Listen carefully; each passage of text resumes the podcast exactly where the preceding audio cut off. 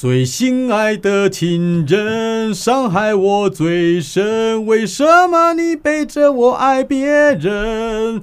明星秀为你加温，你还会有人疼？小三小王，统统统，全部给我滚！哎，我发现我写错了，漏了两个词。明星秀王小明，我是安心。许志安，我现在回想起来，他当初怎么敢唱唱这首歌啊？哎，他在我。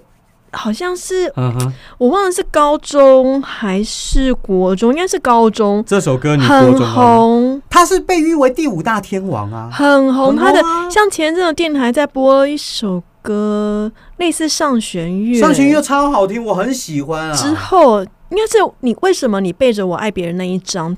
在台湾超红，卖的超好。那个时候我们去 KTV，不管跟谁唱，大家都在唱这些歌。因为那天觉得这个好熟好熟，到底是谁的歌？因为我完全忘记许志安这三个字，好熟好熟。他那时候好红哦，超级红啊！真的四大天王以外，有有两个人被称为第五大天王，一个郑伊健，一个就是他。郑伊健为什么啊？郑伊健会唱歌吗？郑伊健就。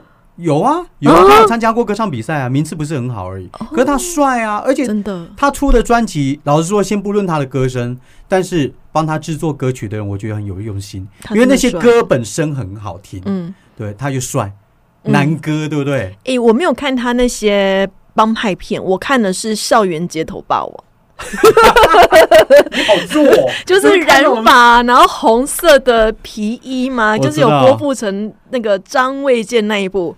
他就是帅，那部片也没有那么帅啦，而且那部片，可是他的脸就是漂亮的，他他脸就是很帅啊，对啊，你知道他是那个类似西瓜哥哥那种身份出道的，儿童台啊，对对对对对，他是儿童台，西瓜哥哥现在在哪了？就是就是我打个比方，他是儿童台节目主持出身的，然后才踏入艺人界，哦，好不像哦，很不像啊，可是刚出道的时候。这种东西就很难讲，还是我们下一次来介绍郑伊健？你知道我现在在找人物的时候，其实我有点害怕找男生，我怕他后来突然发生 Me Too 事件，我 就麻烦。不会啊，整集就不能播，也不会啦，就是你管他嘞，反正你带大家回忆也不错啊。比如说我如果一直在讲黄子佼怎样怎样怎样，因为他前后面的形象的确还不错，就后来发现前面做了这么下下流的事情，那怎么行啊？我我跟你说，我说不出口哎。大家都是健忘的哦，对不对？你讲过以后，其实不要说大家啦，你跟我搞不好都忘了我们自己做了什么东西了，好不好？嗯，对啊，小事，下次我们就讲这一件。这这个这个好，这个好。哎，对，今今天我我干嘛讲这个？等一下，这一集是我讲的。许志安呐，许志安呐。哦，许志安，对对，那首歌叫做《为什么你背着我爱别人》。哦，啊，糟糕，前面拉那么久，因为今天会花点时间呢。其实没差啦，对啊，没差。我还不行，我有时候还会没有办法跳脱以前在做。老广播人哎，老广播人一直在控制时间，后来发现说我们早就已经 还好啦，好啦，那个我在做的单元都叫做注意，这个男人太狠了。是哇，我跟你讲，今天这个啊，哇哦，哇哦，哇哦，哇怎样呢？这这有点，他案件本身有冲击到我的心。呃，是怎样的冲击法？把你的心捣烂的那一种，还是把你的心捧起来很开心的那一种？我看了整个案发过程，其实我有吓一跳，吓一跳。即使是你在监狱待了那么久，听了那么多刑案故事，你还是吓一跳。我有吓一跳，因为他有一个动作有把我吓一跳。好，没关系，我慢慢说。嗯，我这么讲哦，喜欢研究刑案的，或者是喜欢看侦探小说的，应该都对密室杀人案件很熟悉。对，对不对？那今天这个案件发生在北部，嗯，就是一个活脱脱的密室杀人事件。可以先讲它是哪一种密室吗？密室有分很多种，密室就是人死在里面，看起来就是进不去，然后出不来，偏偏那那那个人密真的是密闭空间里面的密室。对对对对，因为有种密室是开放空间，它也会是个密室。你你研究太深了，因为我很喜欢看推理小说，我没有那么多的学问，好不好？反正就是这样子啦，密室就密室了啊，然后。这起密室杀人案件呢，一开始的时候，我们可以见识到了警方锲而不舍之下呢，几乎要把它变成一个悬案。然后你是说警方把它变悬案，就是没有办法破案？对对对，但其实那是警方的代护之手。嗯，但总有一个特别的检察官搭上一个特别的警官，还是九牛二虎之力把这个案件给破了。嗯，宝哥吗？呃，不是宝哥，八尺门的辩护人，不是不是宝哥，但是我等下会讲到类似的东西。好，然后在破了以后，把这个凶手绳之以法。然后在整个过程这样打下来以后呢，呃，官司打下来，哎，就牵扯到了，就牵扯到了最近一出很红的台剧。嗯，你刚刚讲到的八尺门的辩护人，对，八尺门的辩护人，如果有看过的话，应该有听过一个名词叫做无灿基准。对，吴灿基准。对，吴灿是何许人也呢？他现在退休了。吴灿是当年这起命案的受命法官，而且是最后一关的受命法官。嗯，他当时对这起事件所做出来的判决，就是无灿基准。那无灿基准大概在讲什么？就是说，如果这个被告要判死刑，非得判死刑的话，他必须要考量到他个案本身。你不能再掺杂说什么啊？你看人家都那样，你看人家都这样说，我们这样判没关系。你必须要回到个案本身。而且你要判他死刑，一定是所有的这个处罚都已经不足以惩罚他，而且所有利益归于被告之下，还是救不了他之下，你才有可能判他死刑。嗯，也就是非常非常困难，所以这个就叫做无产基准。结果信里面是利用这个误用了这个无产基准，因为是故意设陷阱。没错，但是也就是因为这样子，在拯救的过程当中，有一个名词被拿出来了，然后这几年呢。关心的人一定都恨得牙痒痒的，这个叫做可教化哦，可教化也是来自于无餐基准。那无餐基准呢？这个名词真的就是来自于我们今天的细致密室杀人事件。嗯，哎，里面王传英要不要弄一个那个柯南的音效？噔噔噔，好啊，你你柯南比较熟，你来，这个我不行。你这个也没看过柯南。你都看什么漫画？不是，那金田一你也没看过。金田一我看啊，柯南偶尔看啊，我都要看鬼灭啊，鬼灭之刃。对啊，鬼灭的话我就会很熟啊。好啦，两千零六年四月十一号，你我刚刚这样子讲下来，你就知道这个案件在当年很大。几年呢？两千零六年啊啊，蛮近的哎，蛮近的啊，二十年之内耶。对，十几年而已。四月十一号，这起案件其实当年很轰动，在北部细致社区林肯大郡的十五楼哦。一间公寓，林肯大郡也跟九二一有关呢，是吧？是吧？是吧？是吗？还是台风？应该是台 风。我赶快 Google，因因为因为那个九二一应该是博士的家吧？大，对对，你慢慢 Google，我讲啊，呃，一间公寓飘出来瓦斯味，邻居嗯嗯嗯闻到，哎呦，糟糕了啊，隔壁啊瓦斯味漏出来，会不会爆炸？赶快报警啊！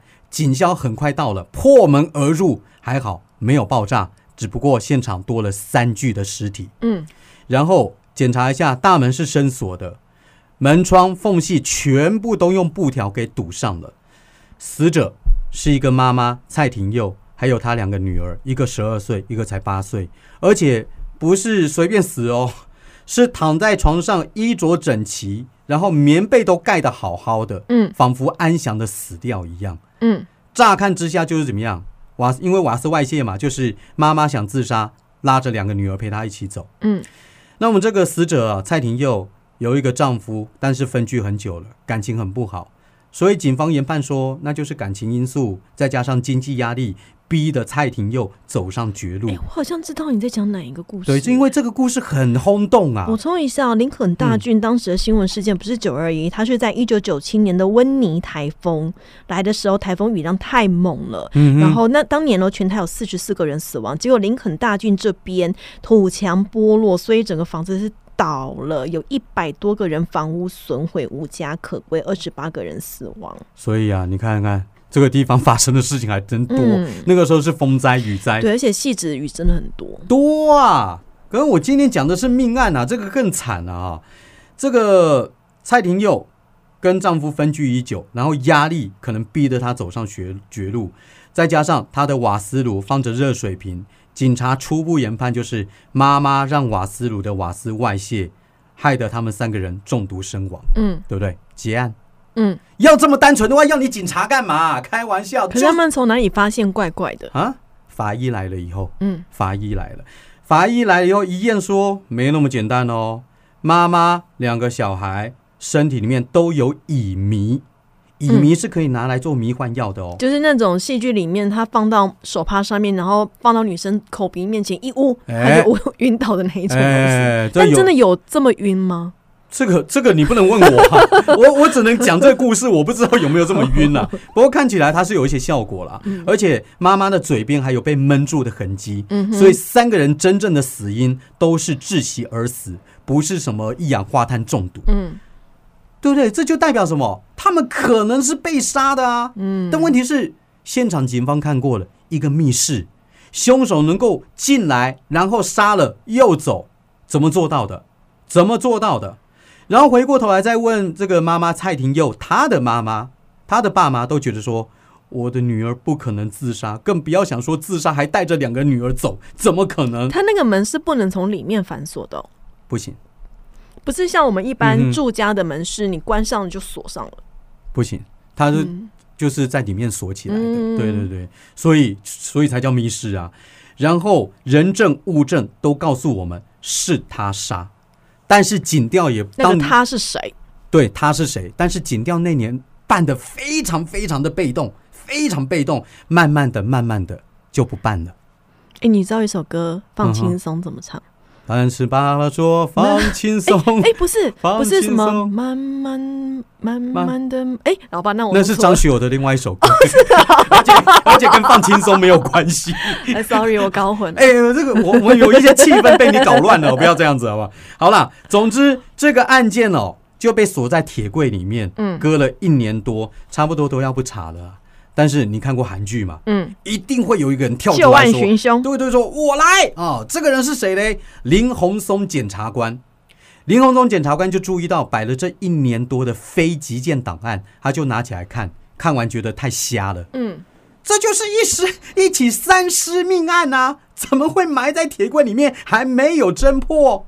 莫名其妙，所以他要来查了法医来查。啊！没有，检察官，哦检察官林宏松检察官。至于为什么他会从几百份的案件当中去找到这份档案呢？冥冥中有注定。对，冥冥中有注定。我要告诉你哦，林宏松检察官在侦办这起案件的时候哦，其实多少都遇到他自己后来想起来怪怪的、毛的、毛毛的事情。怪怪的。首先，第一第一件事就是他为什么会去看这份档案？据说他有闻到一股茉莉花的香味，嗯这个香味来自于一个小瓶子，是案发当时放在那个那个三条三三个尸体旁边的一个小瓶子。人家都觉得说，警察觉得说，哎，这个小瓶子可能曾经被拿来装乙醚过，嗯所以把它带回来当做证物。嗯但实际检验以后，发现他没有放过乙醚啊，嗯他就是放一个茉莉花香精油的一个小瓶子。嗯，但他们觉得是证物嘛，就把这个跟卷宗放在一起。哎，没有想到这个香味哦，这个 透出来还被这个检察官闻到。只是我觉得很奇怪啦，一年多了还有那么香哦。嗯，我是没有研究精油啦，摆了一年有的时候还会。还会有是不是？嗯嗯嗯？好，那搞不好它密封的很严实，然后可能不小哦心就露出来，这样子也有可能，也有可能，嗯。也有可能。总之，检察官是闻到了，闻到了，而且或者是他是狗鼻子，啊，对啊，像我就闻不到啊，他鼻子肯定没有我灵一百倍、哦，没有确诊过，是是是，那时候还没有确诊这种东西。好，那总之啊，这个林宏松要来查了，但是看过台剧吧？嗯，这时候一定会有一个警察告诉说：“哎呦，查不了，查别查啦啦，查不了啦，还不好啦，查过呀对啊，我们查了几百遍了，你查不到啦。也起码查夏文敏柱啊，对对对对对对，就是这样子。他是一位细致远警，当年就是他来查这个案子的。他们也不是不想查，但是他们也遇到了重重阻碍。首先，案子搁置了超过一年以上，你现在重回现场，证据超难找。再来，死者唯一有关系的，然后关系也不太好的丈夫叫做张鹤林，跑到中国大陆去了，也传不回来啊。哦，那再加上戏子分局原警一年多以前是他们要停止侦办的，刚刚应该有些听众的耳朵叮铃，因为听到一个关键字的名字，没，错没错。因为他太有名了，哎呦，你你开始知道了是不是、嗯 o k 好，细致分局的远警态度更消极。当初不查的是他们，现在有一个人跳出来要重启调查，谁鸟你呀、我们才不帮你嘞！嗯，林宏忠怎么办？这个检察官他很焦急啊，总不能一个人办吧？就他想来想去，想到了从前一起合作过的一位刑事局公关室主任，叫做李央吉。李央吉被这个林宏忠找来商量，聊了这起案件以后，李央吉一听就说：“哦，一定有问题，好，我们来查。”你看，就是有这种有正义感的人。嗯，对，李央吉他们也是老屁股，对不对？也是的，才敢这样子。是啊，李央吉也是警官，然后林鸿松是检察官，嗯两个人成立这个二人转，就是搜查小组，超像电视剧的，真的超像电视剧，没有其他人帮他们，就他们两个哎。嗯，但是说实在的，时隔很久啦，人证物证翻烂了，也找不到，一年多了，一年多了啊，该销毁的证物都销毁了吧？是没错。然后这这个两人小组还还只能怎么办？只能针对死者他的人际关系重新来检验。所以遗体应该也火化了。早就不在了，所以他们没有去动过遗体的脑筋。嗯，呃，最有重新调查价值的是谁？当然就是她的老公张鹤林，关系不好的那个，跑到大陆的那个。对啊，跑到大陆，一发现者吗？他不是，但是他有被传唤。嗯嗯，呃，他在他在大陆怎么传唤？而且就算把人请过来了，你如果觉得是他干的，你起诉得了他吗？也要有证据啊。那就一步一步来吧。首先，他们先回到案发现场，十五楼林肯大郡十五楼。请注意这个二人转哦。一到了现场以后，一开门，他回忆起来，他真的感受得到什么叫做阴森。双人组的阴森，阴森，真的，一走进去就是看起来虽然是案发现场啦，不过看起来就跟一般的那个小公寓没什么差别啊。嗯，但是就是毛毛的，两个人都那起个一直都没有人住，那个地方当然没有。一年多来都没有人住，都没有，而且案子没有破啊。案子没有哦破啊，然后屋子里面，他们说他们真的，他们不是什么灵异体质，但是他感受得到怨气，怨气。对他们头皮发麻，所以他们两个赶快对着屋子里面默念说：“蔡小姐，我们是新的专案团队，是来帮你跟你的小孩申冤的，嗯请帮我们厘清真相吧。哎、有的时候好像不管你是不是要嗯去查这种刑案，你去住饭店的时候敲敲门，然后讲一些话，好像也是这样的意”思。我都会敲啊，哎、那你会跟他说：“哎、我今天来打扰喽，那我们今天就是住到明天我们就走喽，这样子。”我不会你会讲吗？我我不会讲那么详细，因为有些人 会报告行程，我有些人会讲一下，然后说：“哎，这样会比较安稳一点。我我会说打扰了，不好意思。那你会先冲马桶吗？不会，我没那么讲究，因为有的人会先冲马桶。但是我会把那个拖鞋放一正一反。请 boy，对啊，之前不知道听哪一个哪一个专家讲的说，到饭店他才不会穿你的鞋子。不知道他那个缘由是什么，反正他说这样子就比较不会好兄弟不会找了。是饭店拖鞋还是自己的鞋子？上床之前全部都一字一妈的，你这排整齐，你会不会太讲究了？我根本没要想要问清，楚啊！我没有想那么多，我就要做错，要做就不要做错啊！应该是拖鞋，应该是饭店拖鞋，因为啊上床之前你会穿的那个鞋然后自己。穿的鞋子放的很整齐，在旁边给他穿。应应该对了，对了，对了，随便你啦！你要我下次送你啊，气死人了！好啦，来到了案发现场，嗯他们重新要检视一下当初细致分局那些远远景没有看出来的点。哼，首先，密室，李央吉嘛，李央吉这个警官要做第一件事情，先把当初的消防员找来啊。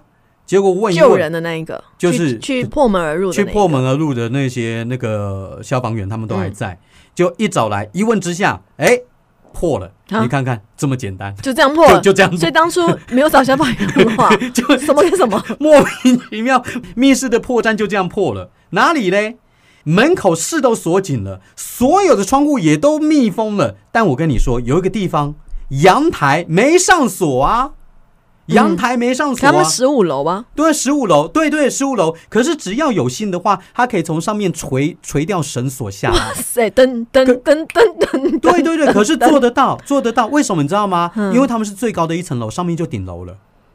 哦，你说他从顶楼这样下来，对，其实也就是下来一那他再层楼而已。爬回去顶楼，对，那臂力还不错。对对对对啊，对啊对啊，然后还要有胆识嘛，对不对？对，十五楼、十六楼对，所以其实以高度、以难度来说，只要你克服那恐高的话，你有去练习攀岩的话，对对，我像我就不行，我二楼我就会怕了，我十五楼要我的命。十二楼，所以所以他们破解了这个密室嘛，哦，这什么密室一下就破了，呃，他们开始对凶手进行侧写，这个凶手胆子一定要很大。嗯，好、而且还有特殊技能，嗯还要对化学药品有一定程度的了解，乙醚乙醚嘛，对不对？没错，我告诉你，就是她这个丈夫张鹤龄。为什么？张鹤龄化工毕业的，嗯，毕业以后做什么嘞？装帮人家装冷气空调的，动不动就在屋外帮人家装冷气，所以垂钓对他来说，这就是走走门口一样啊，就是他了嘛。对不对？所有的专业、所有的技能，就是他平常上班的技能啊。嗯，装冷气真的是蛮危险，有蛮多人是挂在外面装的。对啊，对啊，像像我就绝对不管了哈。好，密室破解了，人差不多大概也也就他了啦哈。那接下来就是证据，但是麻烦了，证据你要去重新找细指分局当初留下来的一些证据，但是细指分局根本就没有好好保存。嗯。搜查小组几乎找不到可以用的，虽然没错啦，他们当初有征询过张鹤林的笔录，但你仔细看那个笔录，那什么笔录啊？问你什么？我不知道，哦，不清楚，我不知道，我不在现场，不晓得，然后就放他回去了，就就这样，然后就没了，就没了。嗯哦，然后检察官先传唤一下死者蔡廷佑他的爸妈到庭，妈妈一开口就说。女儿好几次托梦给我们，说她自己是被杀的。我的活泼可爱的两个外孙女还在梦中跟我喊饿，真的。然后这个妈妈还说，女儿先前曾经发现过丈夫其实是有婚外情的。嗯，对。然后上前质问的时候，那丈夫还想开车撞她，所以张鹤林这个丈夫真的是有心要杀女儿啊！好坏。对啊，很坏啊。好，林鸿松调齐了相关的卷证。还发现了一个意外，这个意外我觉得当年的警察怎么连这个都不晓得嘞？就是蔡廷佑他有投保四百万的寿险，受益人是他的老公。哦，对呀，对呀，这个怎么会这个？哎，西子分局的远景没有跟林鸿松讲，哎，嗯，这太瞎了吧？记录也没有写。对啊，对啊，对啊，这个我跟安心应该，我们这种门外汉搞不好都想得到吧？好，再来搜查二人组，再来拜访一下死者邻居。有一个邻居跟他们家特别好，还特别还曾经照顾他们两个女儿，一个女士。这个女士，我跟你讲啊，简直就是一个活脱脱的柯南。嗯，他补充了一个重要的证据，一卷有照到可疑人物的录影带。他怎么会有录影带？我告诉你，因为他说，他说在案发的当天呢，他就看到有一个人鬼鬼祟祟的，戴着安全帽，身穿雨衣，然后在案发前一天有在这边经过，所以，所以他有亲自去向大楼管理员调调阅监视器，因为都认识的。但怎么没有给警察？那个时候有给警察，我告诉你，有给警察，有给警察。你说到了，他说这个录影带。他特别拿到，而且他也看过里面内容，确实是有这么一个可疑人物。嗯，当初就交给派出所的远警了。李央吉警官一听到，好啊，赶快冲过去找细致远警，再找那个珍贵的录影带。不会被洗掉了吧？我跟你说，那个时候收下录影带，远警调走了，硬是把他请回来找，找到没有？找到了，但是看得到吗？看不到。为什么？国防部吗？不是，因为那个录影带。受潮太严重哦，坏掉，细致啊，对，就就没有好好保存啊，没有好好保存。那个时候还是录影带，不是光碟哦。对啊，对啊，那个年代我我不太知道那个时间二零零五应该是光碟了吧，还是录影带哦？可能他那个大楼，嗯，那个那个就就就工具比较比较旧吧。好，那这个警官李央吉啊，真的是不死心。他说：“好啦，我自掏腰包四万块送修，修回来以后。”还是看不了，这四万块太差。对，我不知道这四万块能不能够报公账哎，我真的觉得好。然后呢，还有一个更扯的，嗯，死者床上的毛发、指甲这些应该都要收集吧？对，当时的细致警根本没有收集，监视监视人员没有去做，也没有。也没有第一次侦查人员去收集，他们是没办过刑案吗？我都知道，对啊，对，所以这我跟你说，明明真相就在眼前，明明可能没有那么难的案子，搞到现在一年多，我现在要再来办的话，太难了，嗯，太难了，当初。案发的时候应该就能够侦破，就是警方的不作为。案发的时候是几月几号？你记得吗？四月份。哎，我刚刚四月份有什么节日吗？四月十一号啊，澎湖花火节。四月份有什么节日？清明节。他们是忙着要回家去过几过儿童节跟扫墓，是不是？怎么这么办这么夸张啊？很草率，莫名其妙。还是要回去过过端午节？真不奇奇怪，管他什么节，反正二人转了。我们这个二人调查组现在就真的是晕头转向了。真的找不到什么证据。好了，接下来决定换目标。我刚刚说到了，这个丈夫张鹤林其实是有一个外遇对象的。他们说，那这个外遇对象我们来查一查吧。嗯哼。啊，这个小三呢叫做苏玉珍。那林鸿松检察官呢还向法官特别申请到了监听苏玉珍的监听许可。哦，这时候就可以，他们可以有证据是可以安排监听的。可能有，这东当中有一些程序，我这边就不讲了。那总之。他们从那一刻开始就全方位的调查苏玉珍的生活，然后他们自己也打电话给人在中国大陆的张鹤林。那说到这个小三苏玉珍啊，结过了几次婚，不断的换男朋友，结过几次婚，不断换男友，身体好的很。所以他跟有妇之夫张鹤林在交往的时候，他完全不管别人怎么讲的，哎，格外的高调。他在张鹤林他那个居住的社区里面是小有名气的。哦，大家都知道他是小三，对，他还是常常在出入，就对他完全不管人家，完全不管。啊，这段时间呢，专案小组不只是监听。二十四小时跟监，然后这个小三为了摆脱嫌疑，做的所有的事情，其实都被我们这个专案小组看在眼里。比如说，他们有监听到他说，他有跑去问司法人员说：“哎。”怎么样可以让测谎机测不出来我说假话？可是那时候一年多了，他为什么要做这件事情？那时候他们调查他已经知道就对了，那小三已经知道要调查了。对对对，而且他有被传到警察局来问话，然后一开始被传到警局的时候，小三还会用各种理由推脱，最后还想要跑掉哦，是被是被我们这个二人专案小组给他拦下来的哦，这很厉害啊！不得已被抓到局里面，他否认所有的犯罪事实，甚至他说的更狠的说：“张鹤林是谁啊？”我根本不认识啊啊！但是拍谁哈？远景进到他的房子里面，查扣到了一大堆的照片，都是他跟张鹤林的亲密照片，当场戳破他的谎言嘛！啊，虽然现在看起来张鹤林应该是动手的那个人，但是依照邻居还有蔡廷佑父母的证词，这对夫妻啊，除了感情不好，也动过手。但如果张鹤林真的要杀他老婆的话，干嘛连两个女儿都杀？嗯。对不对？这这太奇怪了嘛！太狠了吧！太狠了。那我现在手边只有一个小三玉珍姐，可以可以来问。不好啊，我还是要想办法把这个张鹤林从大陆给他调回来啊。那他不回来怎么办？嗯，结果他们想到一个很有效的方法，但是其实做起来是万分惊险，就是那份保单。他们发现那四百万其实他还没拿。是哦，还不能够拿，因为没有结案吗？对对对，也有可能是没有结案的关系。所以那个时候，我们这二人专案小组去拜托保险公司的员工，跟张鹤林说：“哎，要他回来台湾处理这四百万。”对对对，但是保险公司没人答应。这个。我如果是保险公司，我也不会想淌这趟浑水。对他们都说啊，他可能杀过人哦，那会不会回来连我都做了？嗯，对，那怎么办？没人要，没人要答应啊。他们可以假冒啊。对他们就是假冒，因为保险公司比较专业的，有些专有名词可能他们讲起来比较像。那他们不答应，那只好我们自己来啦，就假装成保险人员联系张鹤林说：“你一定要在保单过期以前回来领哦。”要不然的话就没喽。嗯，哦，张鹤龄这个时候，我猜他心有动了。嗯，还有四百万呢，四百万那个时候应该还是蛮大的。还有一个人推波助澜，嗯，就是张鹤龄的哥哥。因为张鹤龄的哥哥啊，他在台湾嘛，他发现说案件重新调查了，他俩拱啊，打电话给地检署说，为什么这个案子那么久还不结案啊？结果检察官刚好接电话的就是那个洪松检察官，他就将计就计，他就说啊，这样子好了啦。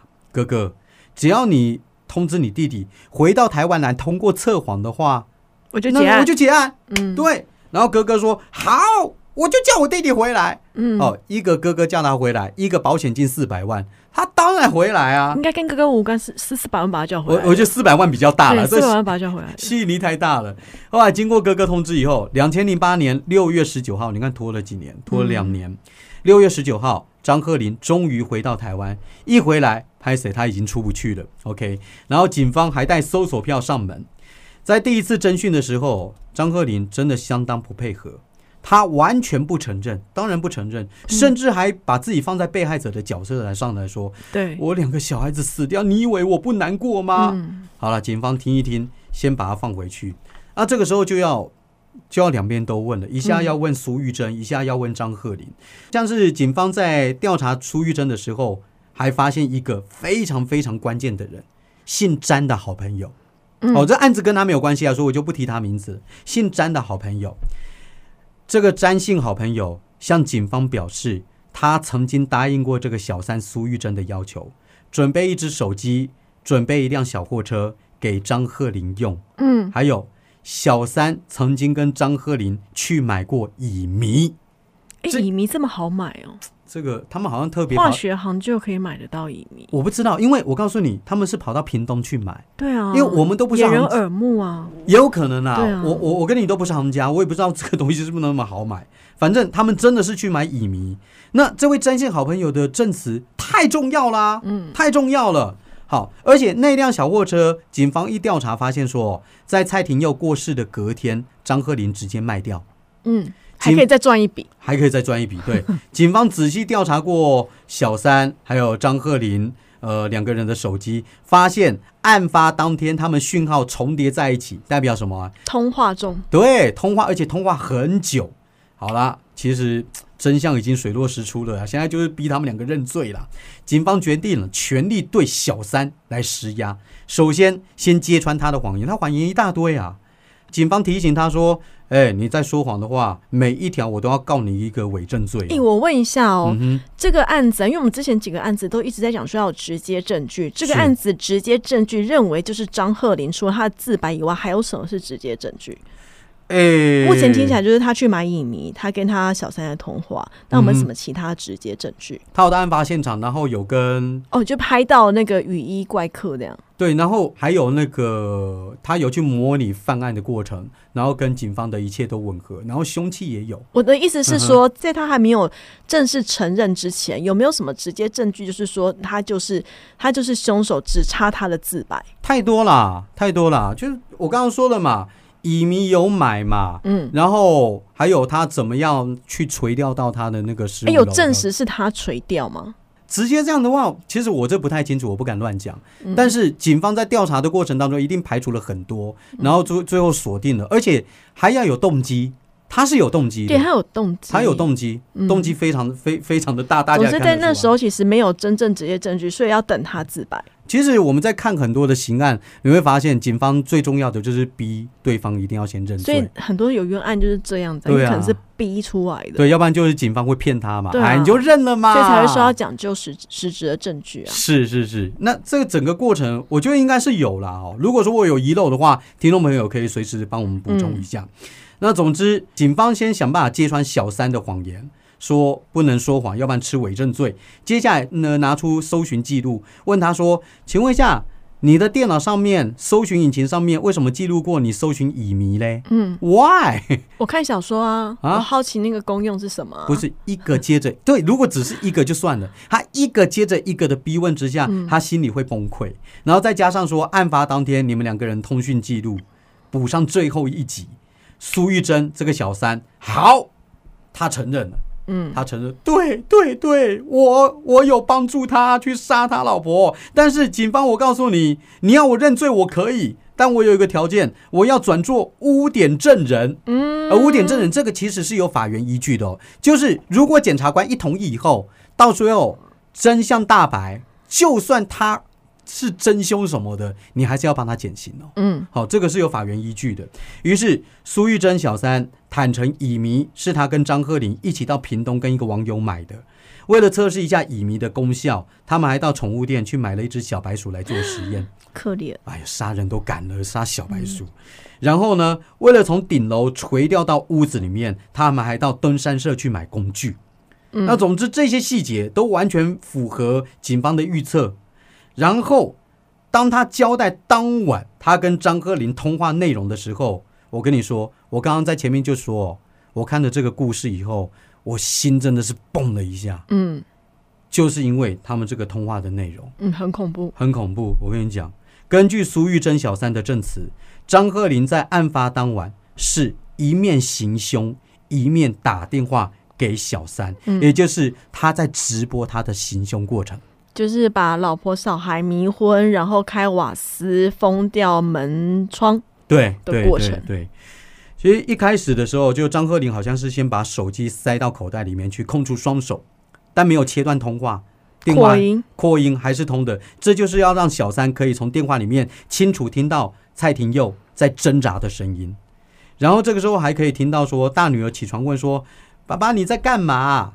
然后接下来传过来的就是孩子的哭声，嗯接着再传来张鹤林说了一句：“我对不起你们。”嗯然后就安静了。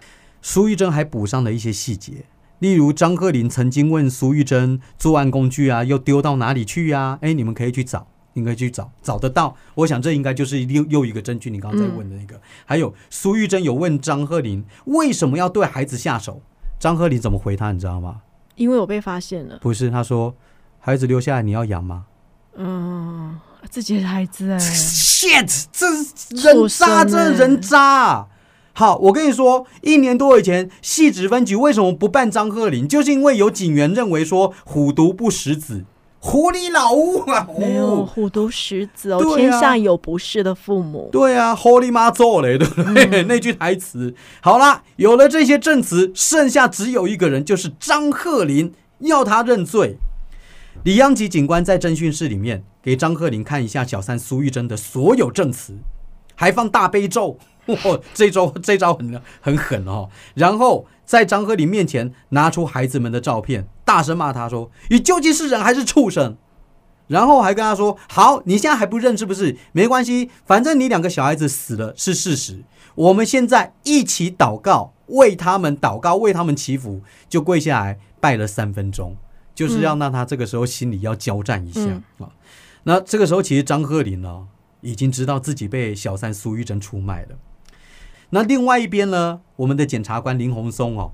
他那个时候是回家睡觉，请注意哦，不不，因为查，因为在侦讯的时候跟检察官没关系啊，侦讯是警察，是警察，检方是后续处理自白之后。对对对对。嗯然后林宏松检察官回家睡觉，在半梦半醒之间，他听到有一个女生哇声音塞，叫他起床，起床。嗯，结果他吓一跳，因为他家没有这个女生啊，他跳起来，他跳起来，就是一跳起来的过程哦，马上旁边电话响了，亮，他接起电话，李央吉警官打来的，跟他说、张鹤林认罪了，总算嗯，总算就是跪完之后大悲咒补一补，他认罪。嗯，对他认罪了，但请问嗯认罪 OK 了吗？不 OK，因为他只认了一半。他坦诚他杀了太太，嗯但是孩子的死跟他无关。你当我们是白痴 是不是？因为你们两个孩子的死因就跟这个妈妈是一模一样，都是乙醚迷昏以后因捂住口鼻窒息而死的，嗯就是你干的、啊，要不然呢？所以他没有把张鹤林带到案发现场，还原整个犯案的过程。他模拟当时作案的过程，但完完全全不去提女儿哦。然后警方在现场也会故意问他说：“哎，女儿是不是被你用同一个手法被你杀的？”他还是不认，是直到审理程序之后，他可能觉得瞒不住了，才承认说：“对啦，因为当初大女儿看到他行凶，呃，他一时慌张，才失手用同样的手法夺走两名女儿的性命。”嗯，我我一直觉得好奇怪，怎么样的失手有办法去杀两个人呐、就故意的啊。太困难了吧？对啊，好了，总之张鹤林啊被突破心防，才崩溃猛捶头的说：“我就是一个着了魔的畜生。嗯，”来到法庭上以后啦，张鹤林首先先承认，再来他要攻击一个人，就是小三。嗯哼，为什么？他说小三说我是主谋，我告诉你，主谋是小三苏玉珍，他才是主动提议要我杀他指人的。使的。对他指使我的。对，因为这个小三一直威胁我，我要是不杀了我老婆，他就要跟我分手。而且乙醚作案用的车都是小三给我提供的，哎，而且他还动不动就问我说：“哎，哪时候要杀你老婆？哪时候要杀你老婆？”哎，可能吗？可能吗？因为小三苏玉珍如果是主谋的话，我告诉你，还真可能，就可以解释为什么张鹤龄要直播了，嗯，对不对？因为直播就就可以直播给小三听看你说。有没有真的做。对对对对啊，我我是真的有做哦，哈，这个我我放给你听，就是代表我有做的证据哦。好，但话说回来，安心，我问你一个问题哦，嗯如果哪一天你变成小三，嗯，你会逼对方，你会逼你的情夫杀了他太太吗？不会啊，除非我离婚，是吗？没有没有没有，不行、啊，正常人都不会啦。正常的对啊，最好谁都不要发现嘛，我刚才的？意思是说，有有一说是说你要跟你要外遇，要跟人妻外遇，嗯因为对方不想离婚，他就不会揭穿你，哎他不会求正宫的地位。哎，没没错，我是讲这个，不会再怎样都不会杀人。不不可能。不过你讲到你讲蛮重要的一个重点，你还好吗？最近有点小感冒。好啦，苏玉珍啊，你不过就是一个小三，嗯，而且我们也知道你男朋友又不止张鹤龄一个，对，所以很多张鹤龄本身又不是什么多优的小鲜肉，哎，还蛮斯文，他的脸就斯文，完全不帅啦。但是苏玉珍，你干嘛一定要张鹤龄去杀他老婆？为什么？当然有原因，钱四百万，不是，不是，不是，不是，为什么？也是情。情，对，因为这个小三苏玉珍，我告诉你，她本身原本也是一个有夫之妇。